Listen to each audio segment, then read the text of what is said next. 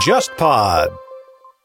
首先，还是推荐一下我们节目的二零二四年全新周边礼盒——两瓶葡萄酒，来自我们的好朋友小普酿造。今年是一个礼盒装啊，非常适合过年期间聚会饮用，或者作为礼物送给亲朋好友。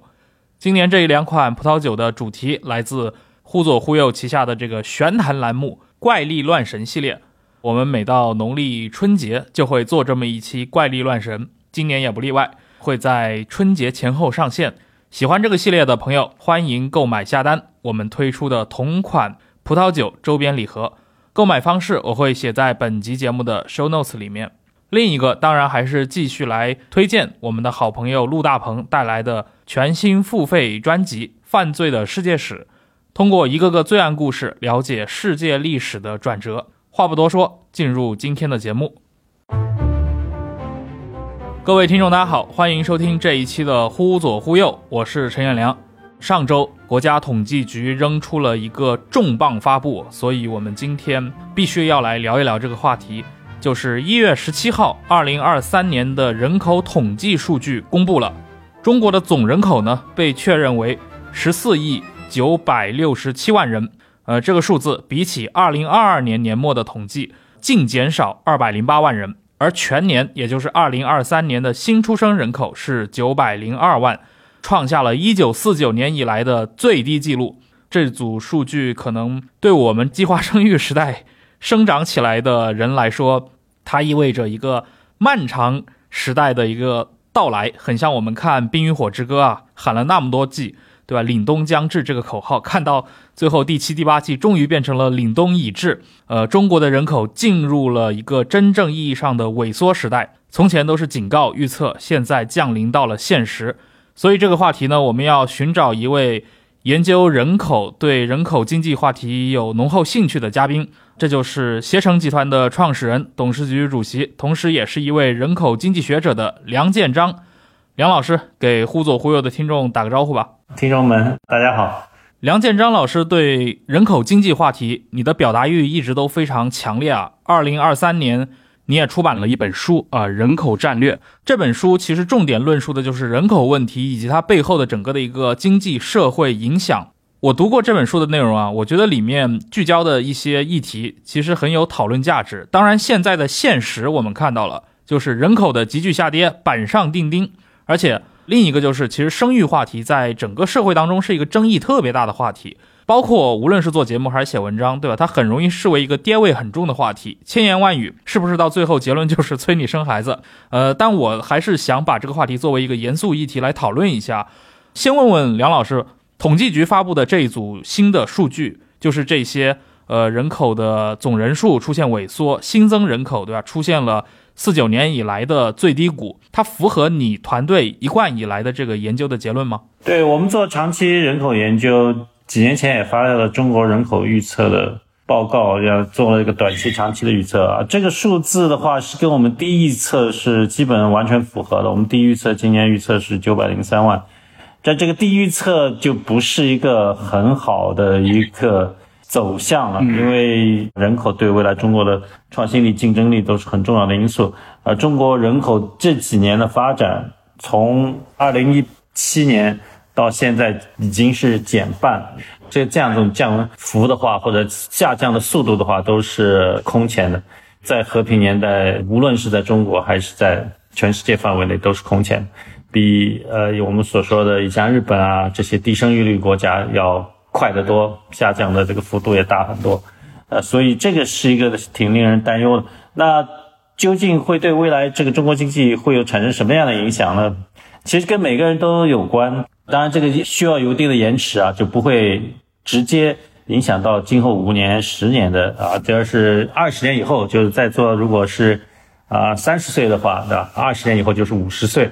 那五十岁的时候啊，就会发现，哎，那时候年轻人少了很多啊，比这一代人又少了一半啊。那这个就是倒金字塔型的这个人口结构就会出来了。那一个是养老体系会受到很大的这个冲击啊，一个一个年轻人可能养两个老人啊，甚至于说是上面一辈还在的话，就确实养四二幺嘛，就养六个老人啊，这个是养老负担会非常重，然后年轻人的付的这个社保啊，这个其他方面的税负啊就会非常重，那这个是一个问题。那还有就是更主要的，也是我比较今年来深入研究的啊，在国际上也发了很多论文，就是这样的一种老龄化结构就会造成创新力的缺失啊，这个跟啊我们说的几十年前的这个日本啊是很像。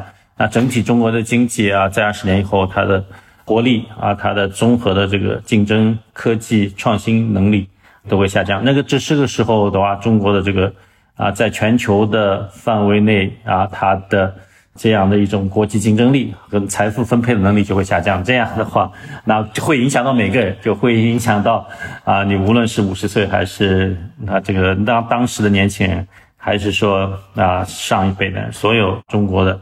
公民在那个时候啊，都会受到中国整个国际竞争力的下降的影响啊，这个是跟每个人都相关的，所以这个还是说是一个非常确定的未来，可以说是打个比喻就是灰犀牛嘛，未未来会对中国经济产生严重负面影响的一个灰犀牛，所以现在还是要尽快的能够想一些办法来解决这个问题。嗯。呃，您刚也提到了，您过去一直坚持的一个理论，包括在很多的经济学期刊上也发表过论文，就是认为人口萎缩它会长期严重影响一个国家的科技创新啊，尤其是科技方向的这个国家竞争力。我看到你在这本书里面其实还引入到了一系列的一些公式、这些算法，能给我们的听众稍微展开讲一讲吗？解释一下，就是人口萎缩它是怎么传导到这种，比如说像人力资源的竞争力上的？因为过去我们看到也有很多其他的可能人口经济领域以外的专家，他们会认为，比如说人口的减少，但是人口质量的素质提高，其实可以增强创新竞争力。对此您是怎么看的？当然，人口素质是也是个重要的因素的，就数量跟质量都是重要的。但质量这件事情，不是说可以通过不断的加大教育投入就会有额外的产出的。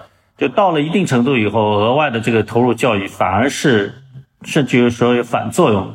就现在中国的这个教育，对吧？尤其是在呃中小学阶段，已经是是过度内卷了。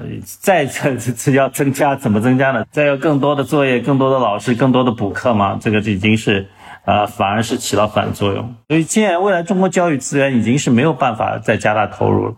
现在的这个出生人口已经下降了一半，未来大学肯定都是已经是过剩了。不要说中学、小学是过剩，啊，所以在教育方面已经是没有什么可以投入。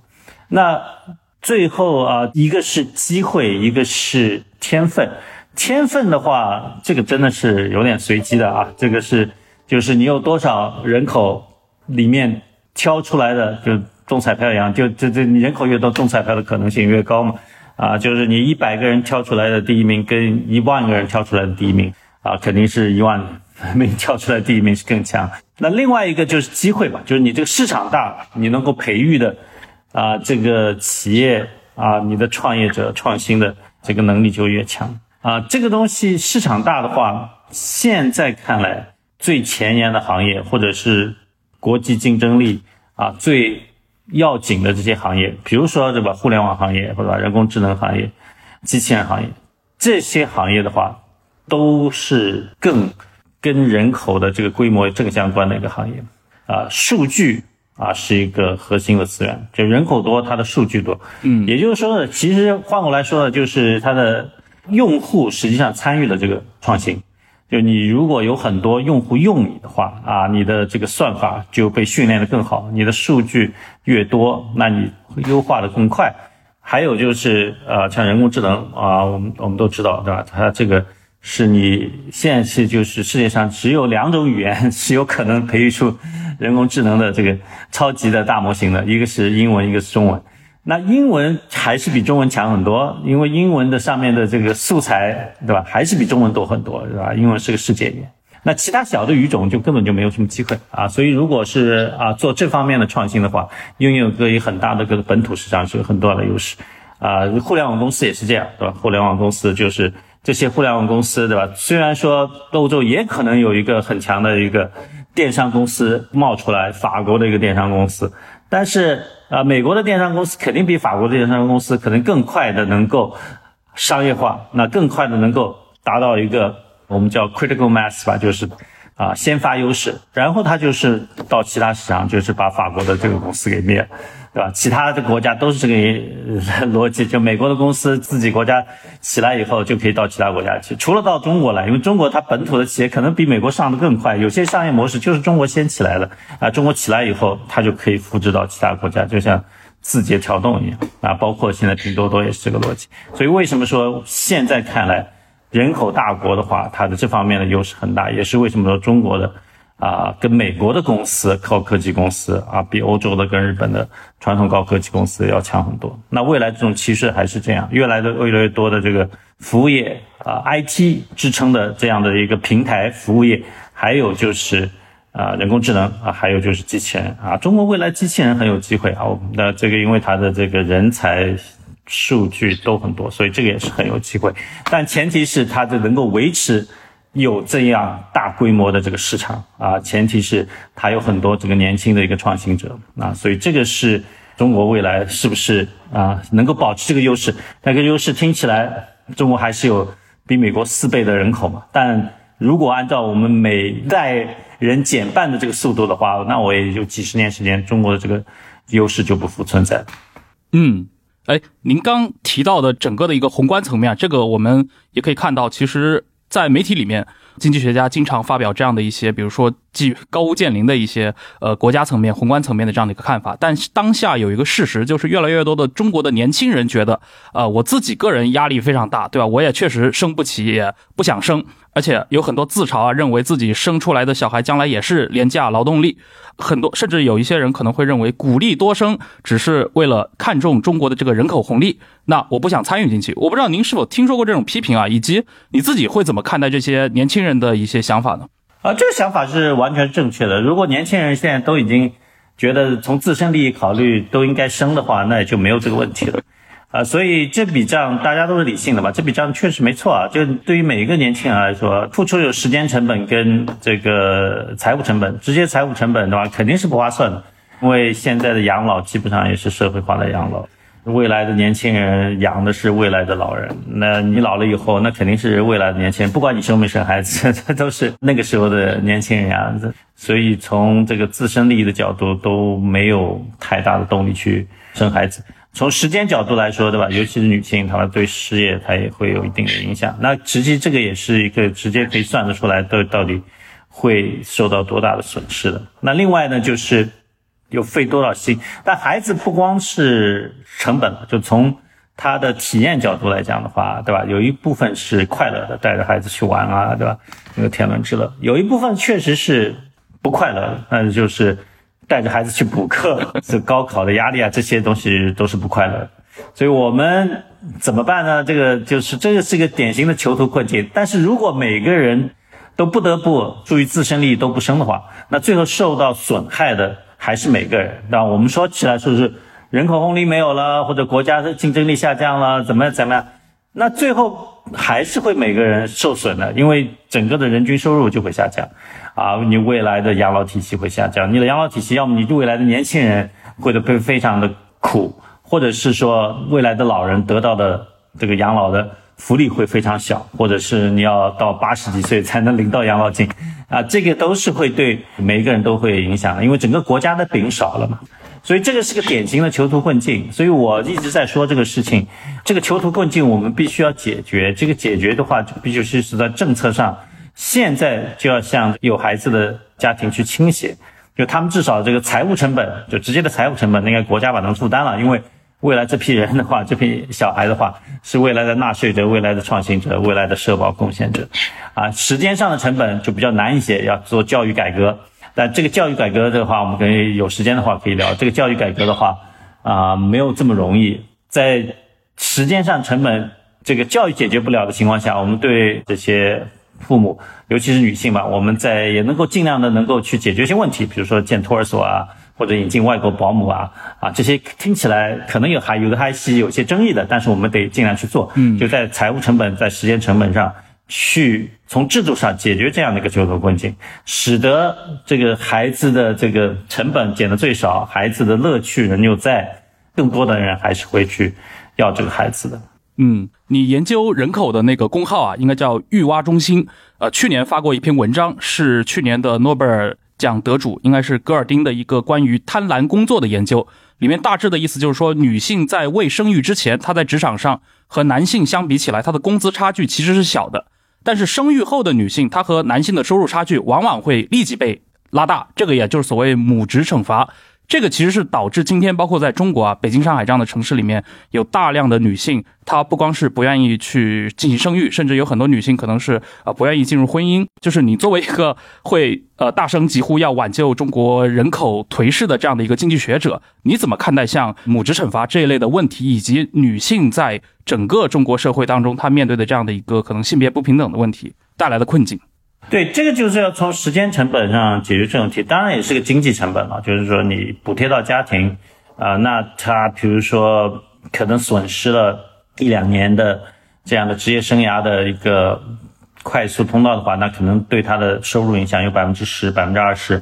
那如果你家庭足够的补贴的话，那可能就能够弥补回来。但时间成本的话，照顾孩子啊的时间成本会跟你的娱乐啊各方面的一个。受到挤压，还有就是可能过去的一个惯性吧，认为这个我们九九六啊这样的一种压力比较大的这样一个工作的状态啊，是不是啊就不能适合这样的一些职业女性在这样的公司能够得到充分的发展？啊，总的来说呢，这个还是一个可以解决的问题，因为整个社会现在不是一个生产能力不足的一种状态，实际上是我们现在是。生产力是过剩的，生产力过剩，反过来就是说那个时间是过多的，只是说我们现在这个竞争的机制，或者也是说一个囚徒困境吧，就囚徒困境从另外一个角度，就是我们每个企业都是希望九九六，这形成一个惯性，可能这个还没改过来。我觉得这个其实是是没有必要的，我们需要更多的人，对吧？能够有更多的时间去给家庭，无论是父亲还是母亲，无论是男还是女的。那所以，我们公司携程公司也是希望做个表率嘛。我们从去年开始就是完全是不做九九六了，还有就是我们允许员工去做啊在家办公，五天里面有两天是可以啊在家里。这样的话就形成一个比较宽松的一个工作氛围嘛。而且企业现在是要靠创新嘛，创新不是靠你在那天天加班的，创新我觉得是要一个。宽松的一个氛围，结果导向的。你要不管你嗯是在家里面对吧，或者是在这个度假的时候，或者是怎么样，你可能就会得到一个灵感。然后你想清楚了以后，你再去实施，这个质量可能更好。这个全世界其实都是这样，尤其 AI 产生以后，就人可能要去想他的这个创新的创意在什么地方。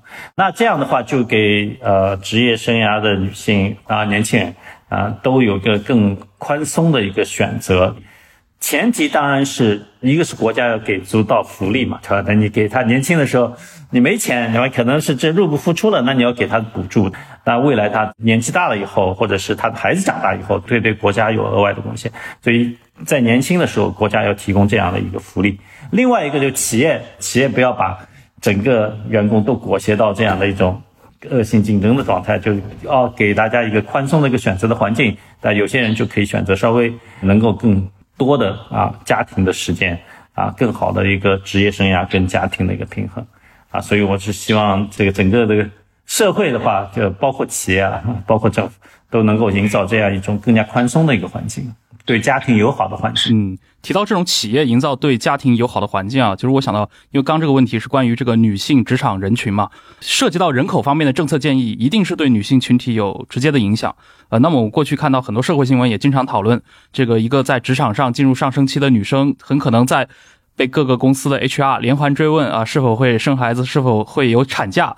这是一个很真实的一个写照啊！那鼓励生育在当下，对于这些中国职场女性，我觉得对他们来说，可能也确实是让他们觉得很犹豫的一点。呃，我不知道，就是你既然刚提到在企业里面，你觉得像这一层的问题，现在类似的中国企业，包括携程在内，有在采取一些方式，真的可能解决这类的一些看似非常冲突的这样的一些问题吗？对，我觉得是可以的，就是。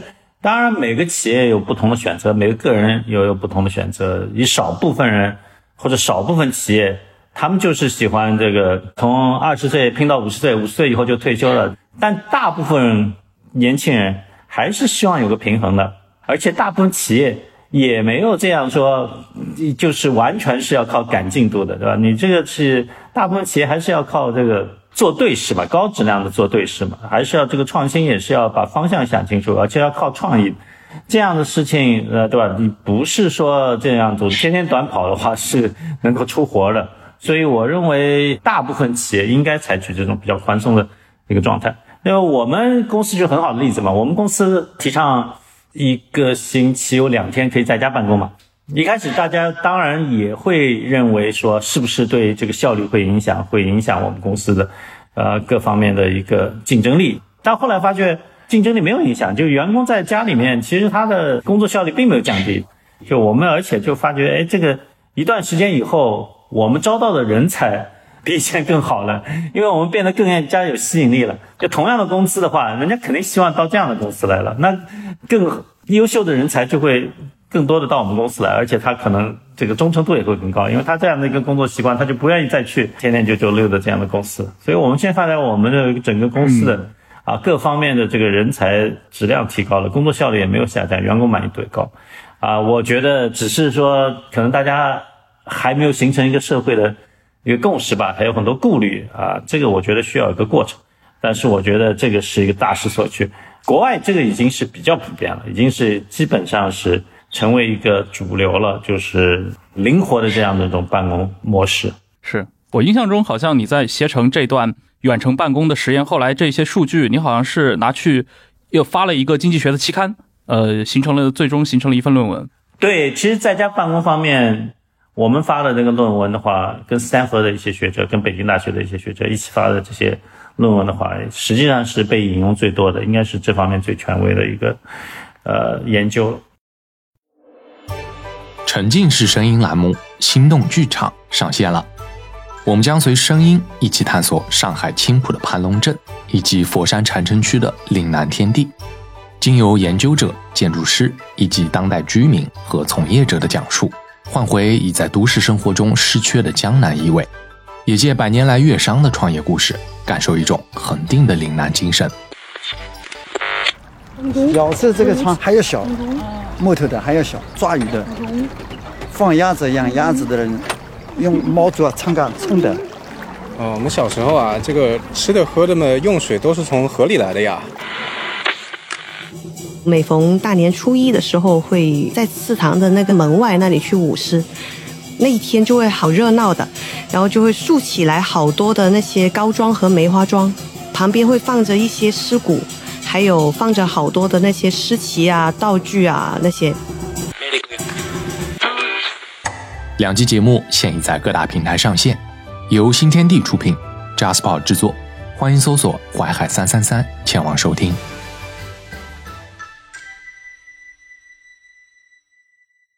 前面您已经有好几次提到啊，就是你觉得政策建议里面最直接的就是发钱。你在书里面甚至提到了很明确的一些数字啊，就是每个家庭奖励一百万呃人民币，甚至要在中国的 GDP 当中拿出百分之五来补贴这些所谓的家庭生育。呃，我想知道这些数字您是怎么算出来的，以及发钱对于低生育率的国家真的有效吗？在全世界其他的一些国家当中，有没有这样的一些过去发生过的现象？对你一方面听起来哇，一百万好多，一方面有人质疑有没有效，这两个是矛盾。你发的钱足够多，肯定是有效的，但一百万是不是足够多呢？嗯，听起来是挺多的，呃，但其实呢也是刚好，为什么呢？养一个孩子的成本从零到十八岁确实需要五十万到一百万，而且这个数字会在逐年的增加的。一百万我不是说一下子发一次性的一百万啊，一百万是要分到比如说十八年来发，那可能是两百个月，对吧？那这样的话每个月的其实也发几千块钱，对吧？几千块钱就相当于一个人均收入嘛，就等于是打了一份工，就是说如果是两个孩子，对吧？那就是打一份比较不错的工，那么就一万块钱。就如果一个呃妈妈或者爸爸对吧，全职回来照顾两个孩子，那其实就是一份还可以的收入。这个收入其实也相当一部分是用于孩子了，所以还是比较合理的。那有人说这个方式，当然我们就不是也不是说完全是现金啊，比如说四千块钱现金也不是这样，就有的是一部分是现金，有一部分是可能是社保的税收减免，有一部分可能是房贴怎么样的。那具体可以看我的文章。因为也要平衡地区线的差异，有的地方一百万可能是太多了，有的地方就大城市可能一百万太少了，可能要通过啊这个税收的一些所得税啊减免啊等等，这些可能是会更加平衡。那还有另一个问题就是一百万是不是太多了？从这个我们国家的这个财力来讲，啊是百分之五是不是太多了？那这个百分之五其实想想就是一年的增长。呃，中国如果人口是最大的问题，那我们就推迟一年的增长，每年的一年的这个增长的话，这部分拿出来做这个，其实一个税收的一个倾斜了，就福利的一个倾斜，呃，给家庭的话，我是完全能够承受的。而且中国的现在正好是钱不够的地方啊，是时间太多，钱太少。钱太少，也就是说我们的需求不足啊，那大家呢没钱，也没有太多的这个投资的这样的一些项目，没有以前多嘛。因为以前的这个高铁啊，这个基建啊，工厂啊都建的差不多了，那未来投资就没有这么多的项目。现在反而说，这我们投到家庭、投到这个未来的孩子身上，应该是一个很好的投资。中国的投资率比其他国家高太多了，中国的投资率。呃，是差不多是 GDP 的百分之四十五十，其他国家发达国家一般就十几，就比人家国家高了二十几个百分点。这个当然是过去是很好的，对吧？基建啊这些，呃，高铁对吧？我们都知道，还有这些能源啊，包括厂房啊，都是很有作用。但是未来没有这么多基建可以投的，中国经济再高一个台阶的话，这肯定是投资率会降下来。其实我们还是可以一部分去投到孩子身上。那如果是中央财政的话，那一定要中央财政啊！中央财政做的话，现在这个阶段实际上完全是通过可以有一定的赤字，就发国债有一定的赤字来做的。因为中国的这赤字不用太担心，因为自己借自己的钱。其他国家担心赤字的话，可能会引起通胀啊，因为它很多东西需要进口啊，这个都进口来的，那汇率一贬的话，它就会有通胀。那中国没有这个问题，中国几乎所有东西自己可以生产。所以它正好把现在不足的这个产能利用率的不足，正好给利用起来啊！所以呃，这个多发一些钱啊，甚至说就就多印一些钱，然后去短期反而是对经济是一个很大的提振作用。嗯，还有人就问这个有没有效啊？肯定是有效的。你看个体来说，给一百万是不是有效？而且我们也做过测算，就是如果是把所有国家它对 GDP 的。一个拿出百分之几来补贴生育的话，跟它生育率做一个对比的话，肯定是有效的。啊，有人说，OK，日本呃现在也花不少钱鼓励生育，那它的这个生育率还还也是不高嘛？啊，但是你不知道，它如果没有这个补贴的生育，它生育率肯定更低。啊，它现在日本生育率是一点三，它在其亚洲国家里面算比较高了。啊，比起韩国要高很多，但韩国现在也在逐步逐步要增加，所以它韩国也在向日本靠齐，比。新加坡啊，比这个像中国香港、中国台湾还是要高，啊，所以不知道如果日本不补贴的话，它会降到什么水平？然后你要看欧洲国家就比较有可比性，对吧？北欧国家它就比较有钱，福利比较好，它补贴就百分之三，那它的生育率就是一点五、一点六、一点七、一点八，啊，属于比较高的。那南欧国家它补贴的比较少的话，那真的只有一点三。一点二啊，这个就是越来越糟糕啊，所以这个补贴肯定是有用的。我们不能指望我们的生育率说达不到二，我们就算了，就不补贴了。我们如果能够嗯比现在好，我们现在只有一啊，如果能够到一点三、一点四，那就很好了，那就跟日本就差不多了哦。我们说日本是这个生育低、生育率，我们现在比他们还差很多。我们如果能够达到一点三、一点四就很好。如果能够福利、金钱到位，对吧？这个时间的一些。措施，比如说这个幼儿园啊、这个托儿所啊，这些能够建好的话，而且是福利性的，那说不定能到一点五、点六啊，这已经是很好了。那如果再往上走的话，这真的要教育改革等等的，那更复杂的一些事情。但现在可以立竿见影的，就是还需要是罚钱，而且现在中国的经济正好是需要罚钱的。嗯，因为我之前也遇到过一些人的观点，他会认为现在你看全世界的经济都进入到。AI 也好，机器人也好，你要这么多人类的劳动力干嘛呢？可能他们未来也只是失业人口，反而还会增加社会的不稳定。我不知道您怎么看待这样的一些声音啊？这个其实我在书里面也详细论证了 AI 对整个经济跟各行各业的影响。就 AI 出来以后，反而是更加大了这个创新的这个重要性。就我们最后说，这个人口少了以后。不是说劳动力不足，劳动力确实是不足，但是你只是一个养老的问题，你当然可以福利上重新分配，你让老人多工作，这个解决这个问题。但关键这个饼会小啊，饼会小的话，是因为它的创新力不足。创新力不足的话，在 AI 时代的话，它的代价就会更大。为什么呢？因为今后的这个财富就是主要是要靠创新，就世界上就会有两种人或者两种国家，一种是就是制造工具的、制造机器人、制造 AI 算法啊，一种就是使用者使用 AI 工具、使用 AI 算法。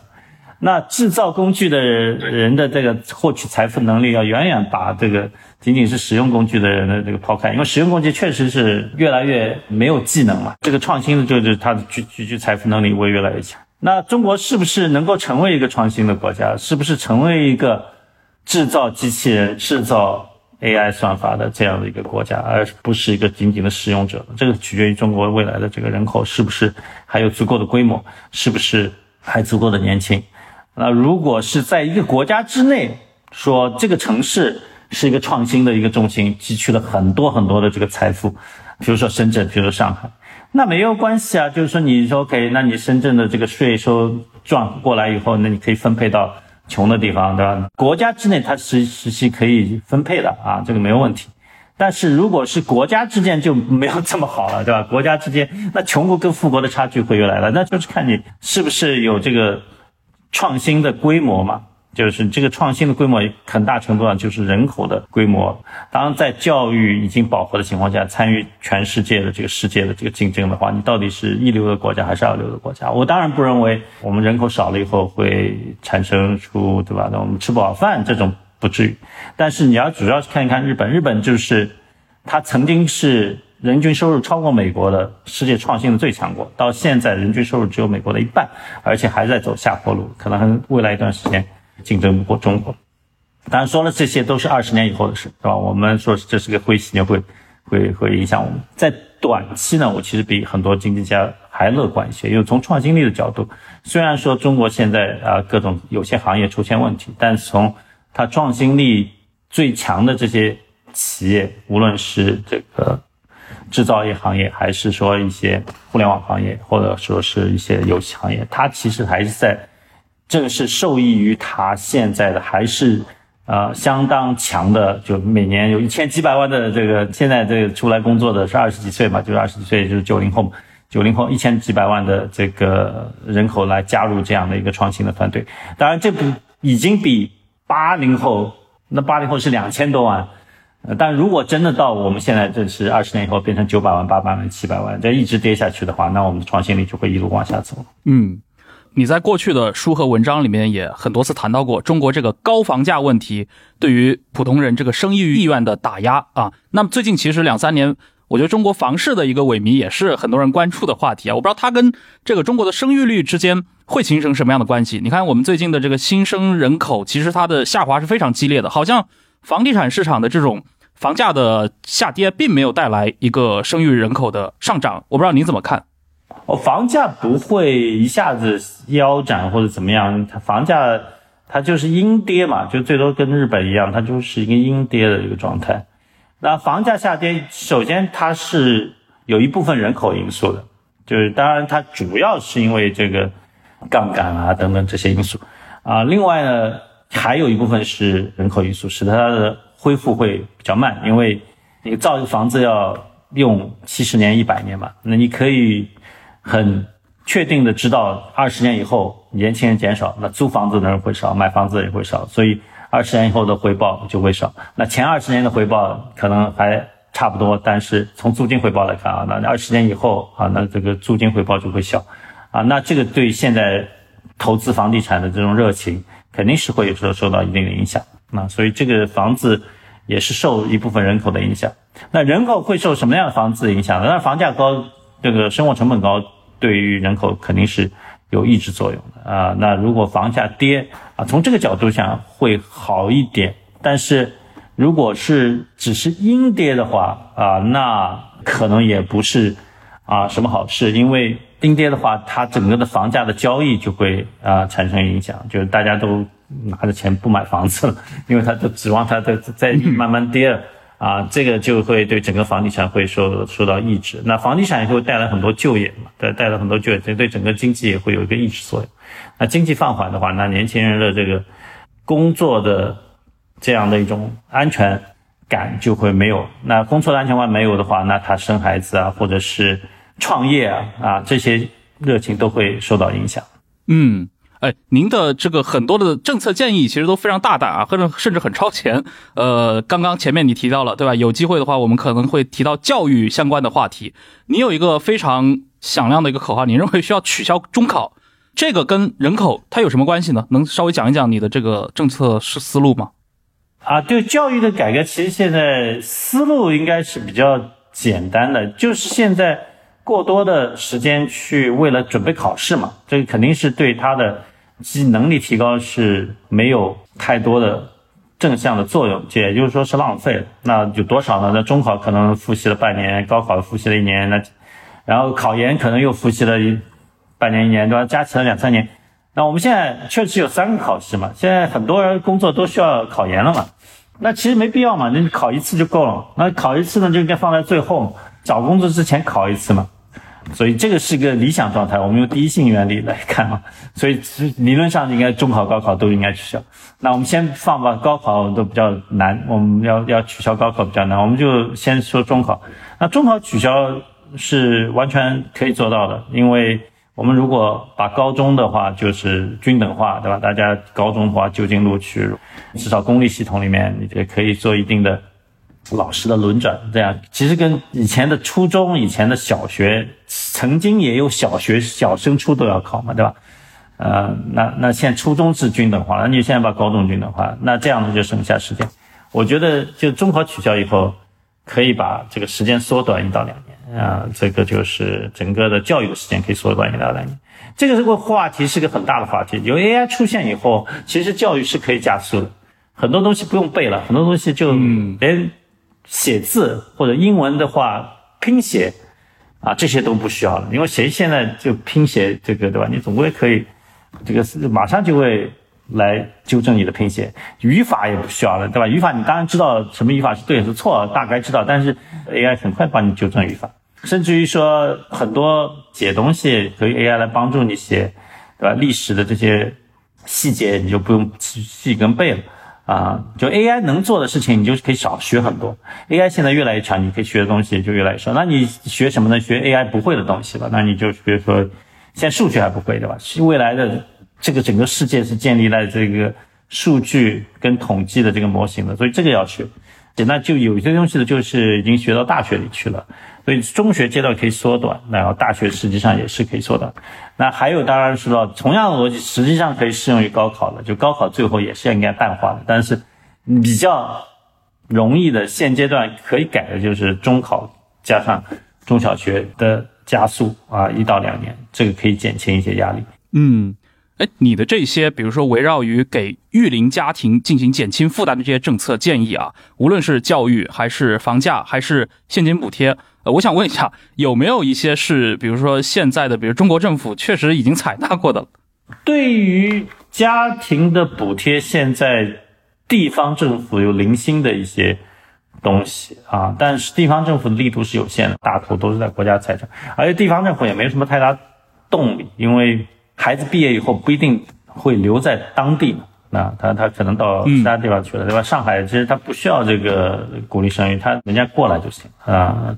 所以地方政府的一些现有的措施是不够的啊。国家我觉得还没有完全意识到这一点，其实地方政府是不能依靠，还需要国家去做啊。因为地方政府有些政策是可以地方先试点好了以后再给全国推广，它确实这些政策的话听起来都是啊有点。前卫的，但是确实也是，同时也是挺紧迫的，要去做。嗯，我看您的书里面，呃，其实引用了非常多的全世界不同国家地区的一些案例啊，进行研究。呃，印象中两个国家，您在里面其实是当成相当正面的例子啊。一个是美国，在里面就认为美国过去一两百年的经济发展，其实最大的一个推动因素就是持续增长的人口，当然它这个人口可能是移民人口。另一个国家是好像是印度啊，现在是人口第一大国，也是。拥有最多青壮年劳动力的国家，你能分别讲一讲吧？就是人口在这两个国家的经济发展当中，它的一个重要性，是怎么呈现出来的？呃，美国当然他自己生的也不少，但最主要还是移民了。就移民的话，啊，他现在每年也有一百万左右的移民，其中相当一部分是非常有高技能、高学历的啊。我们都知道，对吧？中国也给他们送了不少，就我们这边最优秀的年轻人。当然，这批年轻人去去不光是对美国好了，可能对中国也是有好处的，因为相当一部分，可能有一半的人是会回来的。回来以后，他其实是。啊，成为这个中美之间的一个桥梁，对中国跟美国都是有好处的。当然，中国过去的只是他的人才吸引的一部分啊。大概啊，我们算过嘛，就整个美国的所有的它的研发的顶尖的科学家跟企业家当中，差不多有一半是移民啊。那这一半的移民当中，其中有三分之一是来自于中国的。还有三分之二是来自于其他国家的，其中三分之一是现在越来越多是来自于印度，还有三分之一来自于欧洲、东欧或者是其他的一些国家，所以基本上是这么一个状况。那它其实是，呃，把世界上的最好的一些人才拿过去了相当一部分，所以它的人才的池子。啊，它不光是本国的人口，它实际上利用全球的人口，而且可以量化，就是它这个池子放大了多少？因为我刚才说了，它的移民的企业家跟科学家占了它一半，那实际上它等于是把它的人才才的池子放大了一倍。所以美国它不是建立在它仅仅是三亿多人口的这样的一个人才池子上，它实际上建立在它可以量化到就是一倍嘛，就是七亿左右的人口的这样的一个池子上。所以跟中国的差距没有那么大，中国。现在的啊年轻人还是比美国差不多多啊百分之二十到三十，就我们受过高等教育的啊，未来还可能更多一些，但是也就是不到一倍的这样的一个优势。但如果中国人口减半的话，那可能一代人之以后，就中国的人口就会比美美国少。印度呢，呃，是它是其实一直是执行计划经济的。我们这个大家大家都不知道。虽然在政治制度上它是实行了一个民主，那但是它在经济制度上它是跟着苏联，所以到到九十年代才刚刚开始改革。嗯，因为它是一种民主体制嘛，它改革的速度是比较慢的，所以它到现在为止，它的对内对外的开放程度可能还不如中国。但它不管怎么样，也是经历了从计划经济到市场经济。对内对外开放的啊这样一个过程，那现在基本上已经是开放，所以为过去的大概十年二十年啊，我们看到印度的经济啊，它还是相当不错的。当然，它还没有到创新经济的时代，它的很多的瓶颈啊，还是在主要是基础设施不够，教育呢还没有完全的像中国一样普及所有的这个。现在中国等于是已经普及了高等教育。啊，所以这个它还有一定的瓶颈，但这些东西会解决的。它的基础设施的话，它可能通过二十年以后，它也解决了。它二十年以后，它的这个教育也普及。那那个时候的话，它的这个经济就开始进入创新经济了。那个时候的话，它的人口的年轻人口的这个数量，不是中国的一倍，不是不是中国的两倍，是中国的三倍。就现在它新出生人口的话，是中国的三倍。